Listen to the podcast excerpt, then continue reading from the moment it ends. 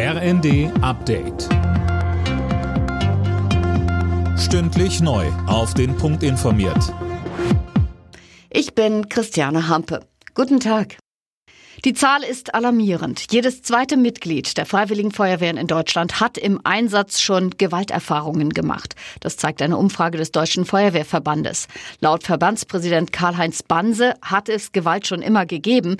Neu sind in letzter Zeit allerdings die Qualität und die Menge der Gewalt, befeuert von den sozialen Medien. Banse sagt, wir müssen tatsächlich diese Aktion machen, dass wir in die Schulen gehen, dass wir mit den Menschen gehen, dass wir in diese sozialen Brennpunkte fahren mit den Feuerwehren, dass wir auch, wenn keine Einsätze sind, uns da mal sehen lassen, mit den Menschen sprechen. Ähnliche Programme macht die Polizei ja auch, die dieses Problem ja nun schon viel länger kennen als jetzt wir Feuerwehren.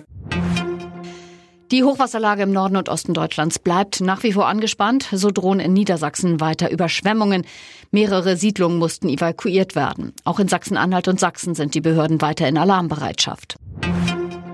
Heute startet in Deutschland der Feuerwerksverkauf. Viele Pyrotechnik-Fans fahren aber auch in diesem Jahr wieder für Raketen und Knaller ins Ausland, beispielsweise nach Polen oder Tschechien. Aber Achtung, manches ist in Deutschland nicht zugelassen. Es fehlen zum Beispiel die notwendigen Prüfzeichen.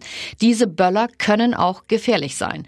Wer sie trotzdem mitbringt, riskiert nicht nur seine Gesundheit, sagt Jochen Kopelke, Chef der Gewerkschaft der Polizei weil die Strafen des Rechtsstaates durchaus schmerzlich sind und die Nachteile, die man dann im Rest seines Lebens zu ertragen hat, vermeidbar sind. Mit dem Qualifikationsspringen in Oberstdorf startet heute die diesjährige Vier-Schanzentournee. Mit Karl Geiger, Andreas Wellinger und Pius Paschke gehören gleich drei deutsche Skispringer zum Favoritenkreis. Als Topfavorit auf den Gesamtsieg gilt aber der Österreicher Stefan Kraft. Alle Nachrichten auf rnd.de